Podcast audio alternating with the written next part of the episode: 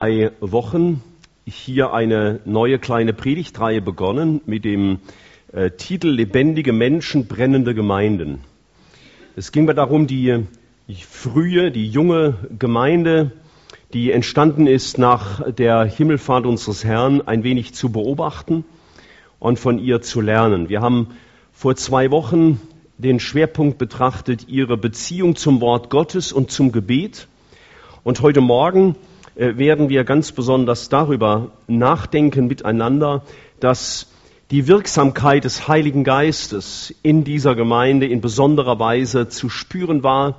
Der Heilige Geist war ausgegossen überhaupt in diese Welt und deswegen wird auch seine Wirksamkeit in der jungen Gemeinde so intensiv beschrieben, um uns das deutlich zu machen und zu zeigen, welche Ausrüstung Gott uns gegeben hat durch seinen Heiligen Geist für unser Leben. Natürlich ist das jetzt äh, kein umfassendes Betrachten dieses Themas, aber doch einige Aspekte wollen wir miteinander anschauen. Ich bitte euch, ähm, wir werden gleich äh, immer wieder was mitlesen können. Wir werden zunächst mal fünf Auswirkungen der Erfüllung mit dem Heiligen Geist miteinander betrachten und dann noch einige Voraussetzungen, damit es zu der Erfüllung mit dem Heiligen Geist kommen kann. Das, was ihr hier seht, habe ich auf ein, ein kleines Skript gefasst, dann könnt ihr nachher mit nach Hause nehmen, müsst euch also nicht alle Bibelstellen mitschreiben, aber vielleicht macht es ja lieber, der ein oder andere lieber selber gerne, dass er das mitschreibt. Ich lese aus Apostelgeschichte Kapitel 7, den Vers 55. Es war aus dem Sterben des Stephanus. Und da heißt es, Apostelgeschichte 7, 55, er aber, voll Heiligen Geistes, blickte zum Himmel empor und sah die Herrlichkeit Gottes und Jesus zur Rechten Gottes stehen. Eine der entscheidenden Auswirkungen, und ich werde wahrscheinlich beim nächsten Mal, wenn ich Fortsetzungen mache, da den Schwerpunkt drauf setzen. Eine der entscheidenden Auswirkungen des Heiligen Geistes war, dass Menschen eine klare Erkenntnis von Jesus bekamen, dass sie Jesus erfassen konnten mit ihrem Herzen, mit ihrem ganzen Sein und dass diese Beziehung zu Christus ihr Herz erfüllt hat. Das sehen wir hier bei dem Stephanus in besonderer Weise. Er ist im Sterben, er ist voll Heiligen Geistes, weil er dem Herrn gehorsam war, dem Herrn vertraut hat, auch bis dahin, dass es ihn das Leben kosten würde. Und ihm wird der Himmel aufgetan und er kann Jesus sehen. Und der Herr Jesus hat genau das vorausgesagt dass Menschen ihn erkennen werden. Wir werden vielleicht nicht alles, solange wir hier sind, oder wahrscheinlich kaum einer von uns, Jesus einmal mit unseren leiblichen Augen sehen, solange wir hier auf dieser Erde sind. Aber, äh, wie hat es mal ein Philosoph gesagt, man sieht nur mit dem Herzen gut. Menschen, die Jesus kennen, dürfen ihn mit seinem Herzen erkennen, ein klar, eine klare Vorstellung haben von dem, wer er ist. Und ich bitte euch, mit mir ins Johannesevangelium zurück zu blättern, weil uns dort einige Aussagen vom Herrn Jesus gemacht sind, damals noch in prophetischer Weise, also in vorausschauender Weise. Und da heißt es in Johannes 14, Vers 17, ich will euch den Beistand geben, für 17, den Geist der Wahrheit, den die Welt nicht empfangen kann, denn sie beachtet ihn nicht und erkennt ihn nicht, ihr aber erkennt ihn. Und im Vers 20 sagt er weiter, an jenem Tag, wenn also der Heilige Geist gegeben werden wird, werdet ihr erkennen, dass ich in meinem Vater bin und ihr in mir und ich in euch. Ein Leben, das vom Heiligen Geist erfüllt ist, kann man unter anderem daran feststellen, dass Menschen eine Begegnung mit Jesus haben, dass er ihnen vor Augen steht, dass sie hören, was er sagt, dass sie ihm begegnen in seinem Wort, dass sie nicht nur die Bibel lesen, sondern dass das Bibellesen eine Begegnung mit Jesus wird.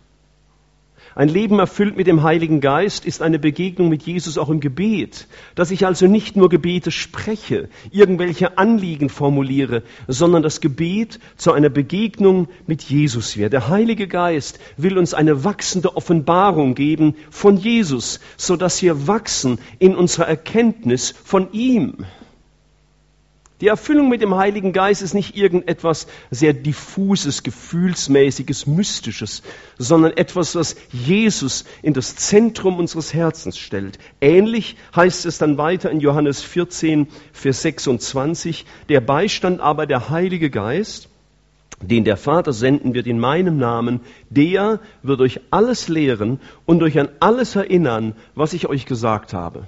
Und das ist nicht nur eine Aussage über die Inspiration der Schreiber der Bibel, dass der Heilige Geist sie erinnern würde an alles, was Jesus gesagt hat, sondern er wird uns erinnern an seine Worte genau dann, wenn wir sie brauchen, in den verschiedensten Lebenssituationen, die uns betreffen können. Der Heilige Geist erinnert uns an Gottes Wort, sodass wir in unseren Lebenssituationen nicht nur vor diesen Situationen stehen, sondern auf Jesus hören.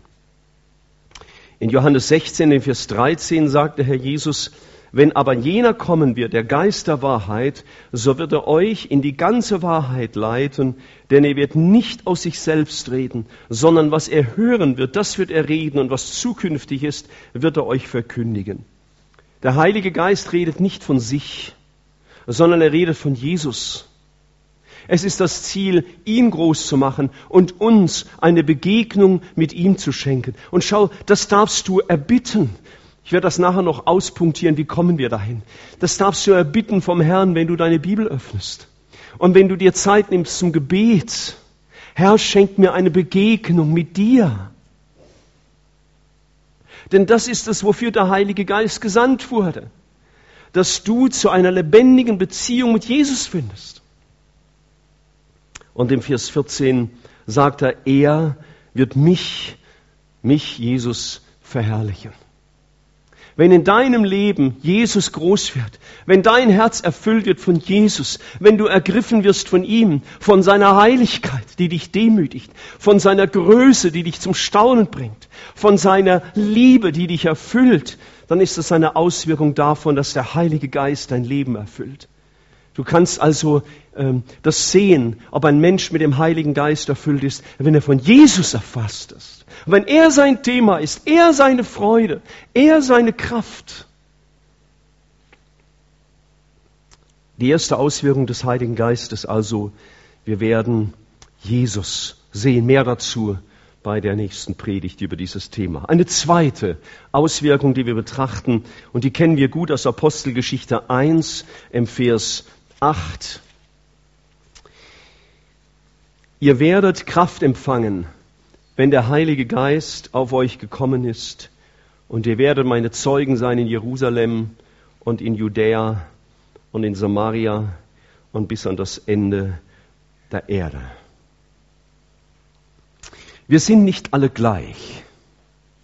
Wir können nicht alle so gleich locker mit irgendwelchen fremden Leuten über Jesus sprechen. Ich muss sagen, ich bewundere diese Menschen, die so äh, aus jeder Lage schießen. In jeder Situation ganz spontan von Jesus reden können. Ich bin da vielleicht zu, zu kompliziert und zu, habe vielleicht auch manchmal zu viel Menschenfurcht oder ich weiß nicht, was das ist. Aber wir sind hier nicht alle gleich. Aber was Jesus gesagt hat, der Gemeinschaft der Christen, aber auch dem Einzelnen. Er wird dir Kraft geben, um ein Zeuge von ihm zu sein. In Apostelgeschichte 2, Vers 4 sehen wir die Jünger auftreten, hier in der Person von Petrus, und sie wurden von dem Heiligen Geist erfüllt und fingen an, in anderen Sprachen zu reden wie der Geist es ihnen auszusprechen gab. Sie haben Sprachen gesprochen, irdische Sprachen, die sie nicht gelernt hatten, aber die repräsentiert waren an diesem Fest in Jerusalem, wo Juden aus allen möglichen Sprachen äh, zu ihnen nach Jerusalem gekommen waren. Und diese Gruppe, die da so öffentlich auftrat in Jerusalem, die hatte wenig, wenige Tage zuvor, wir wissen das, wird uns Johannes 20 berichtet, die haben sich eingeschlossen aus Furcht vor den Juden. Die wollten nicht von Jesus reden. Als Petrus angesprochen wurde, bist du auch einer von denen? Wissen wir, was er getan hat. Er hat sich rausgewunden. Er hat dreimal Halbwahrheiten gesagt und hat Jesus verleugnet. Und plötzlich, wenige Tage später, ohne Motivationsseminar, ohne Seminar über persönliche Evangelisation, stehen sie plötzlich auf und reden ganz öffentlich von Jesus. Warum? Was war der Unterschied? Der Unterschied war, dass der Heilige Geist in ihr Leben gekommen war, dass sie von Jesus erfasst waren und nicht mehr anders konnten, als von ihm zu reden. Sie waren dem Auferstandenen begegnet. Wenn ihr nur zwei Blätter zurückblättert in eurer Bibel in Johannes 20, da heißt es immer wieder, die Jünger, wie gesagt, hatten sich eingeschlossen. Und dann heißt es in Johannes 20, Vers 19, in der zweiten Vershälfte, als die Jünger sich versammelt hatten, aus Furcht vor den Juden, da kam Jesus und trat in ihre Mitte. Und weiter, unten im Vers 26. Nach acht Tagen waren seine Jünger wieder drin und Jesus war bei ihnen. Da kommt Jesus. Und wieder in Kapitel 21, Vers 1, danach offenbarte sich Jesus wiederum. Jesus offenbart sich Menschen, der Heilige Geist wirkt, dass sie Jesus begegnen, dem Auferstandenen, und das ist es, was sie erfasst hatten und wovon sie erfasst waren. Der Heilige Geist gibt ihnen die Begegnung mit Jesus und die Begegnung mit Jesus erfüllt sie so sehr, dass später der, der Petrus sagen würde, wir können es ja nicht lassen, von dem zu reden, was wir gesehen und gehört haben. Wieder in der Apostelgeschichte im Kapitel 4, in Vers 8, da wird uns gesagt, da wird nur kurz berichtet, und da waren die Jünger vor öffentliche Autoritäten gestellt. Sie wussten, jetzt geht's um was. Jetzt geht's um unsere Freiheit. Und das heißt in Apostelgeschichte 4, Vers 8, da sprach Petrus vom Heiligen Geist erfüllt zu ihnen. Und dann hat er keine Wischiwaschi-Predigt, nicht irgendwas, was die Gemüter wieder beruhigt, sondern er gibt ein sehr zentrales Zeugnis von Jesus und er schließt seine Rede gewissermaßen ab mit dem, was ich eben sagte im Vers 20. Es ist uns unmöglich, euch Folge zu leisten, nämlich zu schweigen. Das können wir nicht. Ein mutiges Zeugnis, obwohl sie befürchten mussten, dass das Gefängnis bringen würde. Jesus hatte ihnen vorhergesagt im Matthäusevangelium, wer Jesus nachfolgen will, der muss sein Kreuz auf sich nehmen und ihm nachfolgen. Und er sagte ihnen, haben sie mich verfolgt, werden sie euch auch verfolgen. Es wird dem Jünger nicht besser gehen wie seinem Meister. Das wussten sie. Und sie stehen hin ohne Rücksicht auf Verluste und reden öffentlich von Jesus. Warum? Niemand hat ihnen was versprochen. Sie waren nicht lebensmüde. Sie waren nicht auf Drogen, sondern sie waren von Jesus erfüllt. Der Heilige Geist packte ihr Herz und deswegen konnten sie reden. Und in Apostelgeschichte 18, im Vers 5, da heißt es aber Silas, als aber Silas und Timotheus aus Mazedonien ankamen, wurde Paulus durch den Geist gedrängt, den Juden zu bezeugen, dass Jesus der Christus ist. Und im Vers 28, er widerlegte die Juden öffentlich mit großer Kraft, indem er durch die Schriften bewies, dass Jesus der Christus ist. Wir brauchen Menschen nicht mit klugen Worten zu überreden.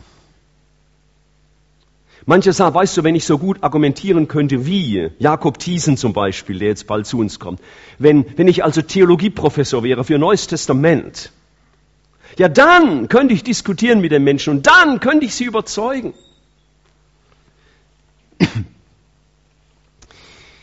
Es ist nicht durch unsere Theologie und unser Studium und unsere Klugheit und unsere argumentative Kraft oder unsere Rhetorik, dass wir Menschen bezeugen, überzeugen, sondern es ist der Heilige Geist in uns. Wir brauchen keine großen Worte zu machen.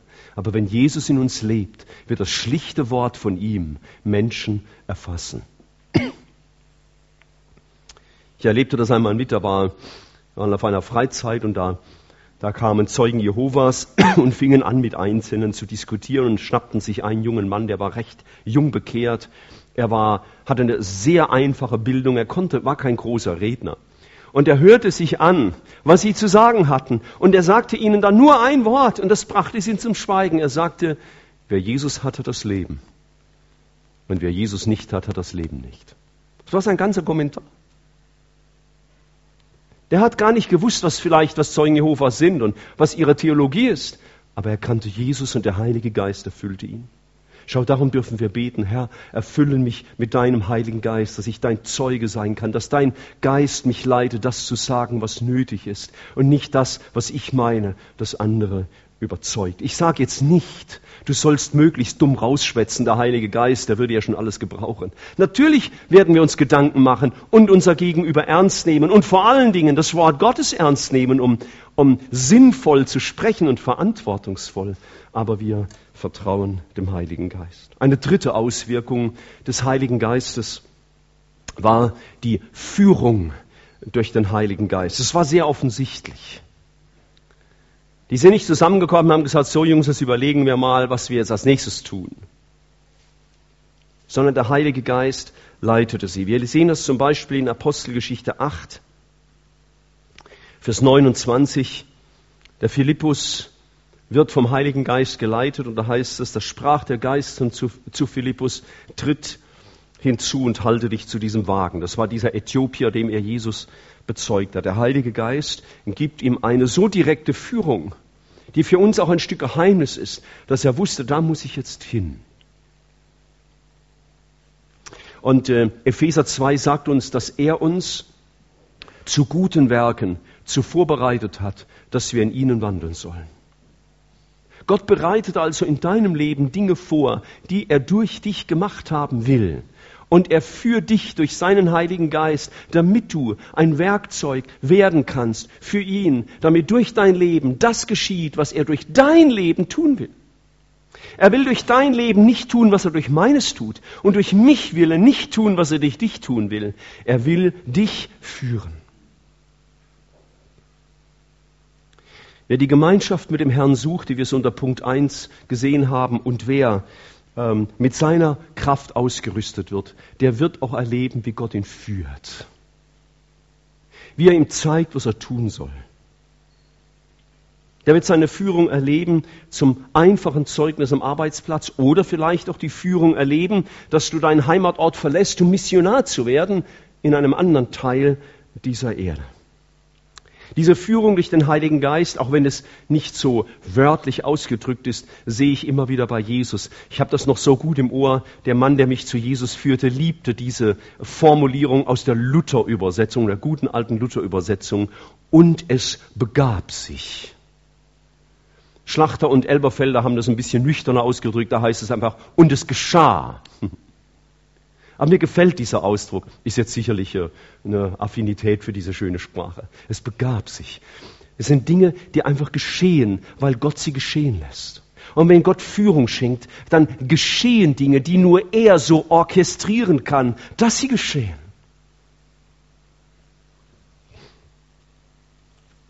Der Petrus hat mal durch den Heiligen Geist eine ganz besondere Führung gehabt. In Kapitel 10, im Vers 19, er ist gerade am Beten und da hat er eine Vision. Und in der Vision, da wird ihm gezeigt, ich sage es jetzt kurz, dass das Evangelium jetzt auch zu den Heiden kommen soll. Und da heißt es im Vers 19, während nun Petrus über das Gesicht nachdachte, sprach der Heilige Geist zu ihm, siehe, drei Männer suchen dich. Und er gibt ihm den Auftrag, gehe zu ihm. Nun, wie der Heilige Geist führt, ist sein souveränes Handeln. Er kann einmal durch einen Traum sprechen. Er kann so deutlich zu dir sprechen, dass du den Eindruck hast, du hörst seine Stimme. Er kann so wirken, dass er dir einfach einen Gedanken ins Herz gibt ein, und ein, ein Drängen, dass du weißt, das muss ich jetzt tun.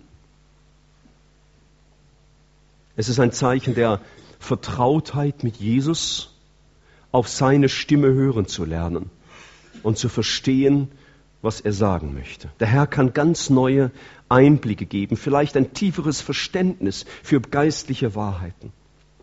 Er verändert unser Verständnis, er verändert unser Herz, wie hier bei Petrus, für den es als Jude völlig unmöglich war, diese Vorstellung war grauenvoll für ihn, zu Heiden zu gehen.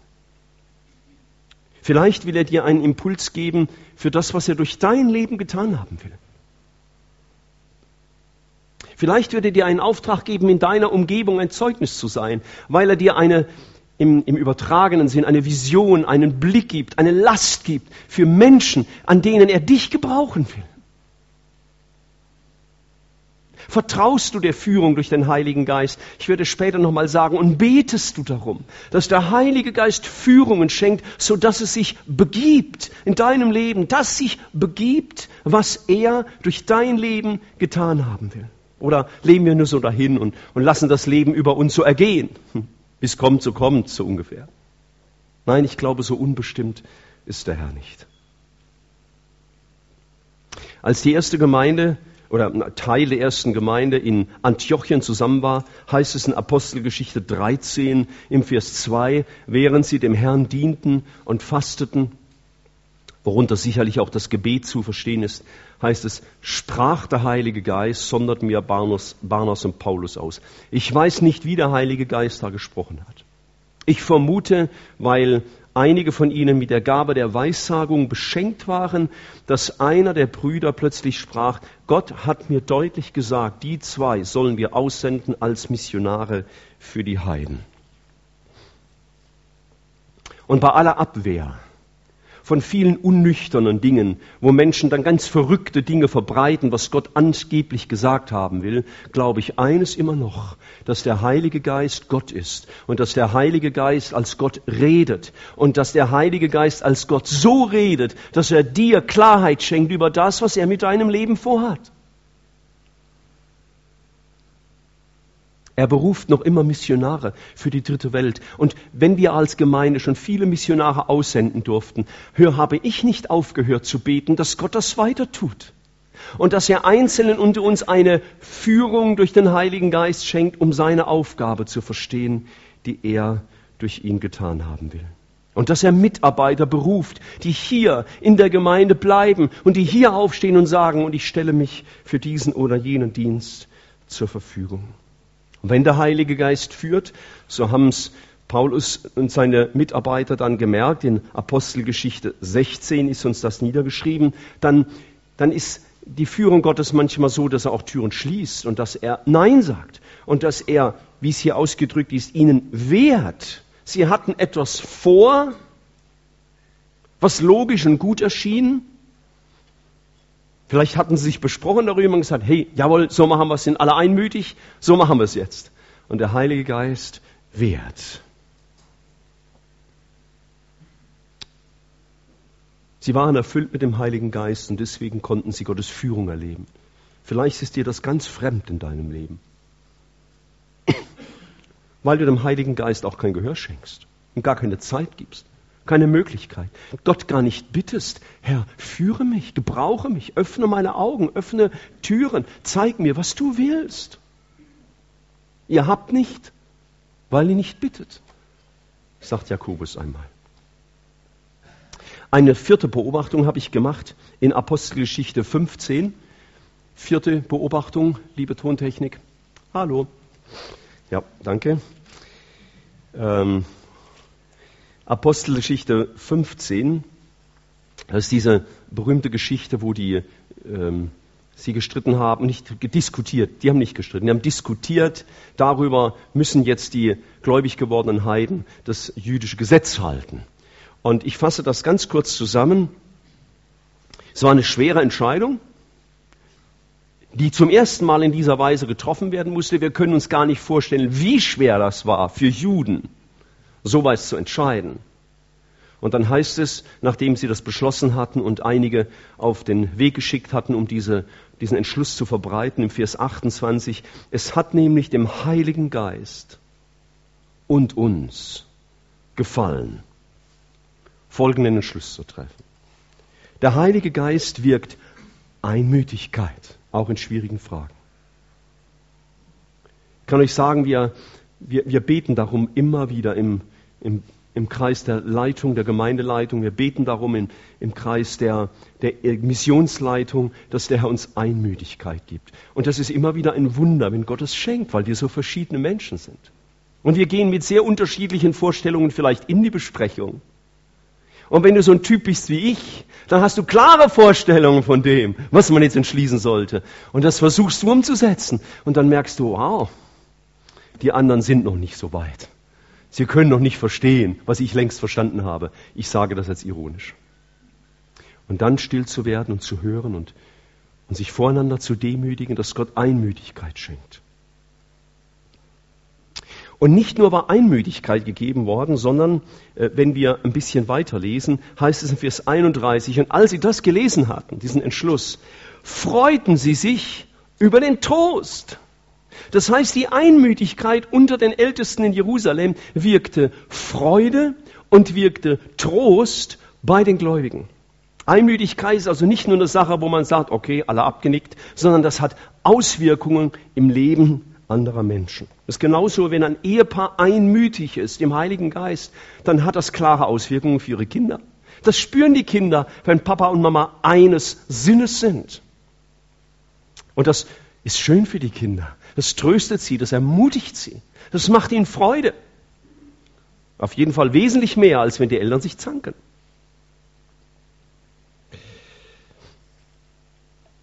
Das heißt nicht, dass die nicht aufmerksam zugehört haben, die Argumente. Der Begriff, der hier gebraucht ist, dass sie äh, im Vers 7 eine große Auseinandersetzung hatten, müssen wir uns nicht vorstellen, dass die sich die Argumente um die Ohren gehauen haben, aber sie haben intensiv miteinander diskutiert, gerungen um die Wahrheit. Und dann steht ein Mann auf, in dem Fall Jakobus, und sagt, Leute, ich meine, so sollen wir es tun. Und sie respektieren seine Leitungsfunktion. Das ist übrigens auch eine Auswirkung von geistlicher Reife, eine Auswirkung von Erfüllung mit dem Heiligen Geist, dass man Leitung respektiert, weil sie eine göttliche Ordnung ist.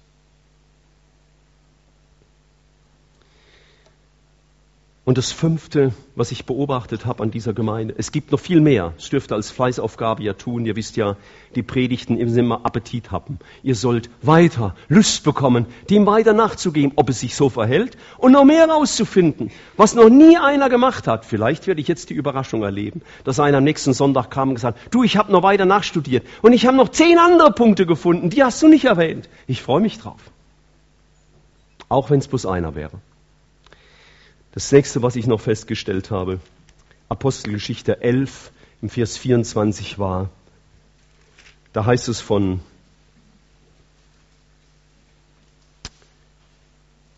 von dem Barnabas. Er war ein guter Mann und voll Heiligen Geistes und Glauben. Wo Menschen erfüllt sind mit dem Heiligen Geist, haben sie einen Geist des Glaubens. Sie haben nicht Selbstbewusstsein. Sie haben nicht Selbstvertrauen. Sie haben nicht Wagemut oder Abenteuerlust. Das können Christen alles haben. Sondern sie hatten Glauben. Er hatte Glauben, der Barnabas für Menschen. So heißt es dann im Vers 25, und Barnabas zog aus nach Tarsus, um Saulus aufzusuchen. Es brauchte Glauben dass Gott einen, der die Gemeinde blutig verfolgt hatte, jetzt von Gott so weit vorbereitet war, dass er Werkzeug werden konnte in der Hand Gottes. Und es war Barnabas, der, nachdem er sich, das sehen wir am Ende von Kapitel 15, sich richtig gezopft hatte mit Paulus und sie sich getrennt hatten, der dem Johannes Markus nachkam, ging und ihn wiedergewonnen hat, äh, dass er ein nützliches Werkzeug wurde. Barnabas hatte Glauben für Menschen. Gott gab ihm einen Blick für die Dinge, die Gott machen kann, da, wo Situationen völlig unmöglich sind. Und ich wünsche dir diese Gabe des Glaubens für deine persönliche Lebenssituation. Vielleicht brauchst du keinen Glauben wie Hudson Taylor, um China für Christus zu erobern. Aber vielleicht brauchst du Glauben für deine Kinder deren Entwicklung dir so im Magen liegt, wo du nur denkst, oh Mann, wohin soll das führen? dass der Herr dich mit Glauben erfüllt für deine Kinder oder für deine Ehe. Oder für deinen Bruder, wie wir es von der Helene hörten, die für ihn gebetet hat und er hat eingegriffen. Wo der Heilige Geist wirkt, das schenkt er den Blick für Gottes Möglichkeiten. Wir glauben oft nur im Rahmen menschlicher Möglichkeiten. Ich habe manchmal bei mir festgestellt, dass bei mir manchmal mein Glaube nicht weiter reichte als meine Vorstellungskraft. Ja, ich kann mir vorstellen, dass sich jetzt so und so entwickelt. Und dann habe ich gedacht, das wäre schon ein Riesenglauben. Dabei war es nur der Glaube an menschliche Möglichkeiten, der Glaube an meine Vorstellungskraft. Aber da, wo der Heilige Geist wirkt, da schenkt er Glauben wieder allen Schein. Das suchen wir uns da nicht aus, das wirkt Gott. Ich möchte dazu sagen, es gibt manchmal Menschen, die, die wollen etwas ganz unbedingt und dann sagen, und jetzt glaube ich einfach. Ja, sie glauben, dass Gott tut, was sie wollen. Das ist aber nicht die Gabe des Glaubens, die der Heilige Geist wirkt.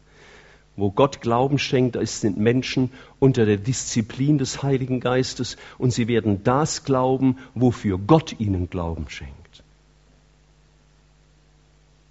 Da brauchen wir Erfahrung, da brauchen wir Nähe zu Christus, da brauchen wir auch die Korrektur durch unsere Geschwister. Das waren fünf Auswirkungen der Erfüllung mit dem Heiligen Geist. Menschen hatten eine klare Sicht von Jesus Sie empfingen Kraft zum Zeugnis. Sie wurden geführt durch den Geist. Sie hatten Einmütigkeit, die Trost und Freude wirkte. Und sie hatten Glauben. Und wir wollen uns jetzt noch kurz drei Voraussetzungen anschauen für die Erfüllung mit dem Heiligen Geist.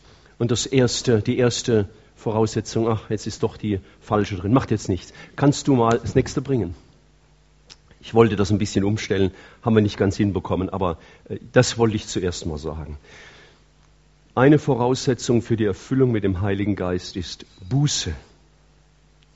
Buße heißt, die Verkehrtheit meines Weges vor Gottes Heiligkeit zu erkennen, es als Sünde zu definieren, ihn um Vergebung zu bitten und jetzt dem Herrn gehorsam zu werden in dem Punkt, in dem ich ihm bisher nicht gehorsam war. In Lukas 22 wird dem Petrus, der später eines der hervorragenden Zeugen, äh, Werkzeuge Gottes wurde, Folgendes gesagt vom Herrn Jesus. Lukas 22, Vers 32. Ich aber habe für dich gebetet, dass dein Glaube nicht aufhöre. Und wenn du umgekehrt bist, dann stärke deine Brüder.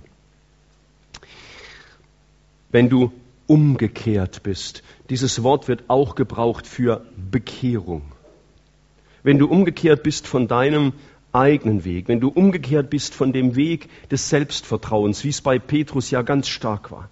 Wenn du umgekehrt bist von dem Weg, in dem du immer nur vorgestellt hast, dir vorgestellt hast, was du wolltest, dass Jesus tut. Wenn du einmal umgekehrt bist und deinen eigenen Weg zu verlassen, dein Ringen in deiner eigenen Kraft und in deiner eigenen Weisheit, dann, dann wirst du von mir gebraucht werden können. Petrus musste umkehren von falschen Wegen. Und vielleicht ist es auch bei dir wichtig. Du kämpfst und ringst um irgendeine Situation in deinem Leben. Du betest. Und wenn du es noch kannst, dann glaubst du vielleicht wenigstens ein bisschen, dass sich noch was tut. Aber weißt du, das ist ganz wichtig, ehe der Heilige Geist das tun kann, in deinem Leben, in deinem Umfeld, in der Gemeinde oder wo auch immer, ist oft wichtig, dass wir Buße tun, dass wir von Gott in sein Licht gestellt werden. Wir wollen von Gott so oft, dass er Situationen verändert, dass er andere Menschen verändert. Das will er auch tun, aber will vielleicht mit dir beginnen. Vielleicht kann der Heilige Geist oft keine Führung geben, kann er dich nicht gebrauchen als sein Zeugnis, kann er dir keinen echten Glauben geben, weil er dich zunächst einmal umkehren lassen will von deinem falschen Denken.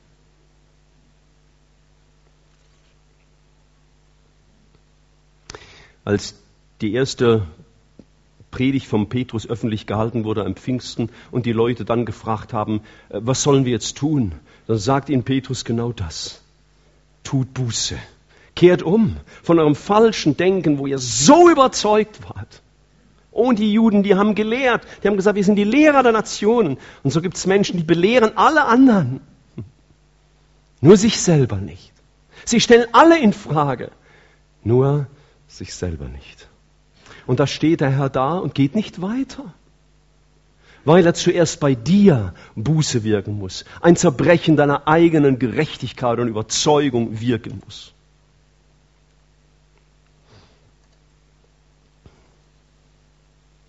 Das hören wir nicht so gerne. Wir sind vielleicht doch manchmal verkappte Charismatiker, wenn ich das mal so ein bisschen äh, spitz sagen darf. Und wir denken, oh ja, der Heilige Geist, der wirkt jetzt und jetzt. Ja, aber er wirkt manchmal auf eine Weise, die uns gar nicht gefällt. Aber es ist eben der Heilige Geist, der nicht in meiner Verfügung steht. Gott tut nicht einfach, was ich will, was ich mir vorstelle. Und vielleicht bist du sein größtes Hindernis, der du so überzeugt bist von dir und deiner Meinung und deinem Denken und deinem Können und deiner Einschätzung. Und was andere tun müssten. Vielleicht bist du Gottes Hauptproblem. Und wo der Heilige Geist wirkt, da werden Menschen beginnen, dem Heiligen Geist zuzuhören. Wie singen wir es manchmal im alten Lied, dem Heiligen Geiste der gnädig dich straft und sich am Gewissen bezeuget mit Kraft, dem sollst du nicht länger, o oh Mensch, widerstehen. Versäumst du die Gnade, ist um dich geschehen. Eine Voraussetzung ist ein bußfertiges Herz, dass Gott mit dir reden kann und dass er an dir das tun kann, was er will, bevor er durch dich tun kann, was er sich vorgenommen hat. Das nächste, was wir betrachten werden, nein, wirklich das nächste in der Präsentation, Dankeschön, ist der Gehorsam. Der Gehorsam. In Apostelgeschichte 5, Vers 32 kennen die äh, Liebhaber des, Wort Gott, des Wortes Gottes natürlich Apostelgeschichte äh, 5, Vers 32.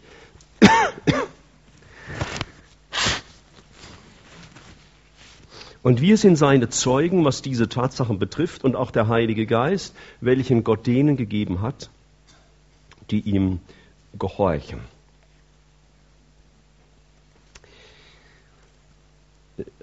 Ich glaube, es war Keith Green, der mal gesagt hat, warum sollte Gott dir seinen Willen zeigen, wenn du ohnehin nicht bereit bist, ihn zu tun? Ich könnte vielleicht das ergänzen, ohne mich mit Keith Green auf eine Stufe stellen zu wollen. Warum sollte Gott dir den nächsten Schritt zeigen, wenn du den ersten noch nicht getan hast? Warum sollte dir etwa eine weitere Führung geben, wenn du nun nicht gehorsam geworden bist in Bezug auf das, was Gott dir schon gesagt hat?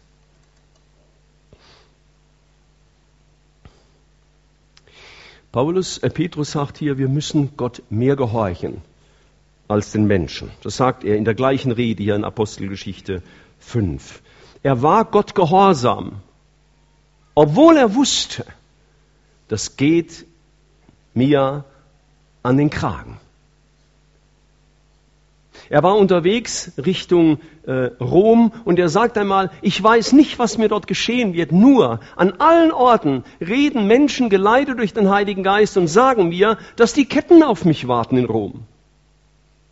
Und da waren Geschwister, die haben gesagt, ja, du musst doch da bleiben, Paulus, bleib bitte hier. Du kannst doch nicht gehen ohne dich. Was sollen wir tun? Und er hat gesagt, was macht ihr, dass ihr mir das Herz brecht? Und sie sind niedergekniet, haben sich dem Willen Gottes übergeben. Und er ging, obwohl er genau wusste, ich laufe in Rom genau ins Gefängnis. Der Heilige Geist hatte ihn gehorsam gemacht, auch wenn es ihm große Nachteile brachte.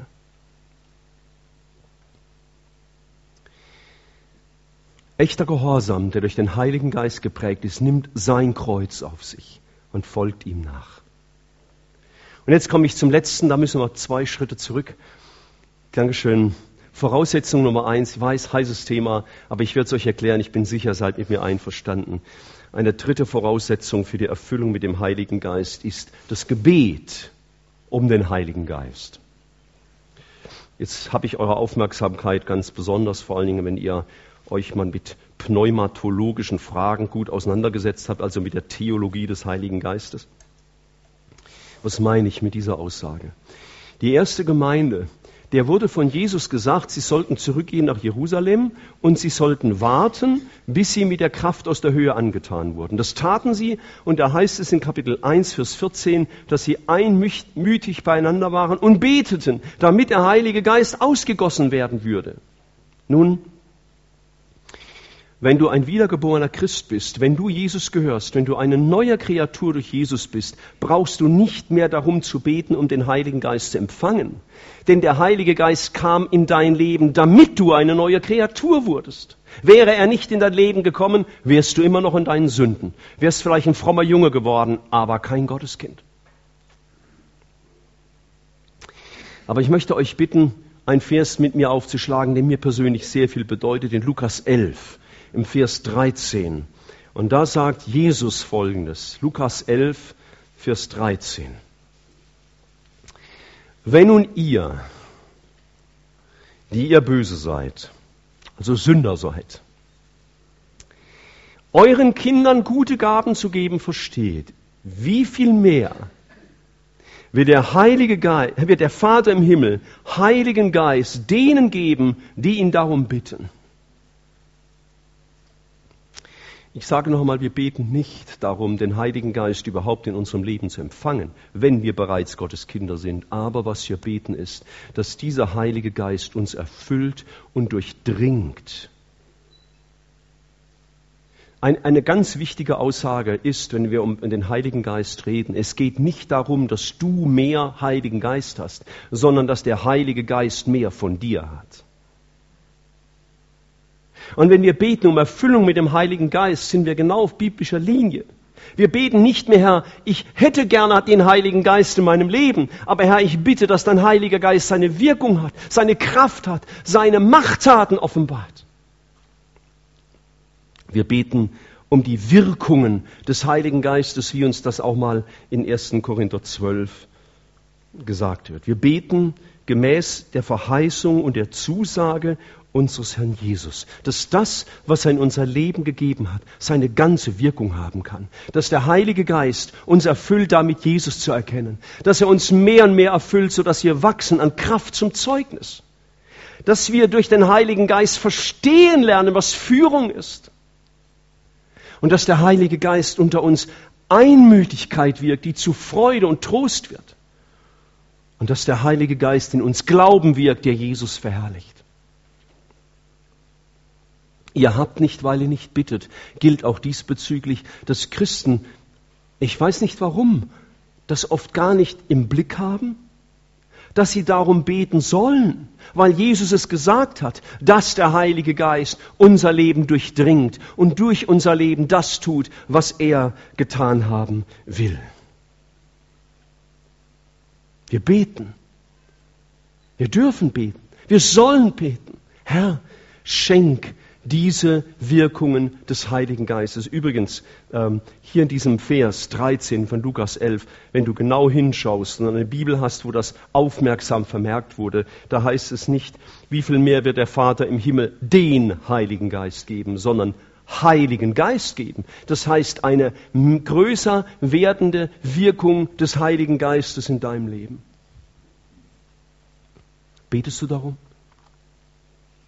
Wann hast du Gott zuletzt gedankt für die Gabe des Heiligen Geistes? Wann hast du ihm je gedankt, um die, gedankt für die Wirkungen des Heiligen Geistes? Der Heilige Geist ist der, der das in uns zur Auswirkung bringt, was Jesus will. Es ist das Werkzeug Gottes für dein Leben. Und deswegen dürfen wir ihm danken dafür, wir dürfen ihn studieren und wir dürfen beten, Herr, schenk du diese Wirkung des Heiligen Geistes. Und übrigens in Apostelgeschichte 4, und damit kommen wir so langsam zum Schluss, da war die Gemeinde auch zusammen. Äh, Petrus und Johannes waren zurückgekommen von einem Verhör vor dem Hohen Rat, es war ihnen gedroht worden. Die Gemeinde kommt zusammen und dann heißt es ab Vers 24, dass sie einmütig ihre Stimme erhoben und dann beteten. Und sie beteten absolut biblisch. Denn sie beteten nicht um das, was sie betraf. Herr, gib uns Bewahrung und Schutz und so. Hätten wir verstanden. Ist ja auch nicht verboten.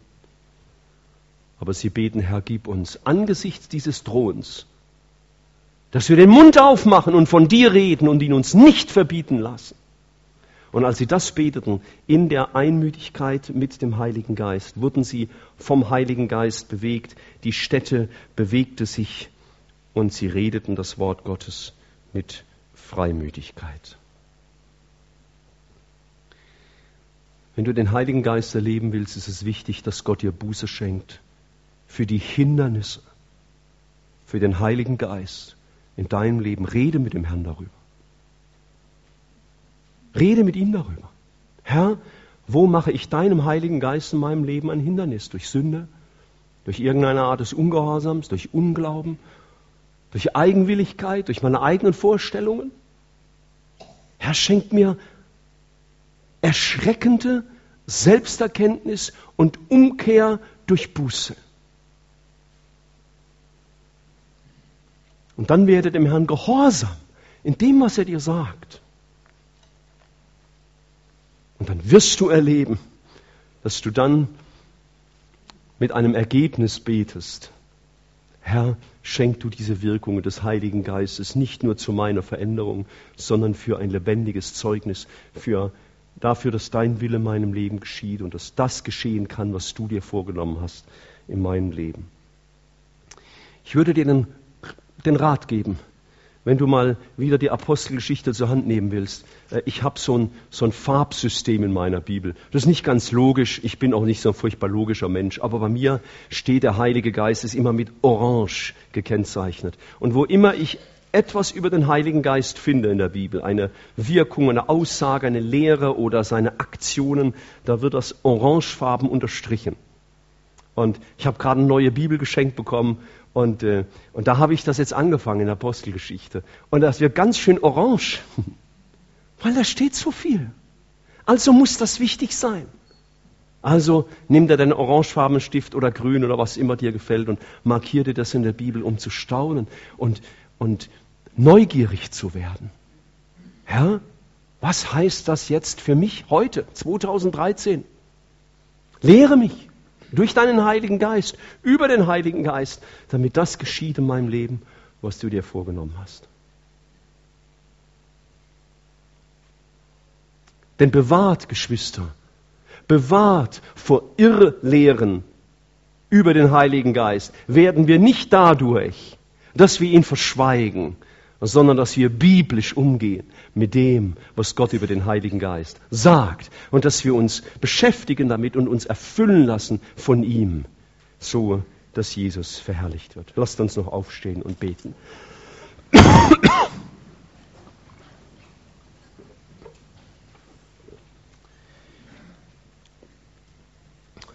Wir danken dir, himmlischer Vater, für die Gabe des Sohnes als unseren Erlöser und Retter. Und wir danken dir, Herr Jesus, für die Sendung des Heiligen Geistes. Danke, Herr Jesus, dass du den Willen des Vaters erfüllt hast in der Errettung. Und danke, Herr Jesus, dass du den Heiligen Geist gesandt hast, damit er zur Auswirkung, zur Ausführung bringt in unserem Leben, was du dir vorgenommen hast. Und wir wollen das entdecken lernen, weil wir deine guten Gaben sehen wollen. Wir wollen dich ehren, indem wir das, was du uns geschenkt hast, wahrnehmen und hinein vertiefen und dann beten, entsprechend deinem Willen. Und danke, dass du mit jedem von uns gehst. Herr, wir sind Originale und du gehst mit, nicht mit jedem gleich um. Und du weißt, was du in uns zu wirken hast. Vielleicht Buße. Vielleicht ein heiliges Erschauern vor dir, unserem Gott, wo unsere Selbstgerechtigkeit zerbricht. Herr, das können wir auch nicht machen. Überführen von Sünde, das musst du tun. Und ich bitte dich, tu das in mir und in jedem, bei dem du es für nötig hältst. Und dann wirke du den Gehorsam gegenüber deinem Heiligen Geist weil du, Herr Jesus, gesagt hast, du gibst den Heiligen Geist dem, der dir gehorcht. Vergib uns allen Ungehorsam. Herr, wie viel wissen wir und haben es nicht gelebt, haben es vergessen und verdrängt und übergangen, vernachlässigt. Wirke du neu Gehorsam durch den Heiligen Geist in unserem eigenen Herzen und in unserer gesamten Gemeinde. Und wir bitten dich, Herr, hilf uns zu beten nach deinem Willen, auch in Bezug auf die Wirksamkeiten des Heiligen Geistes. Begegne uns in deiner Treue. Rede mit mir, rede mit jedem Einzelnen, dass wir erfassen, was dir wichtig ist jetzt für jeden Einzelnen. Dafür danke ich dir, Herr Jesus. Amen.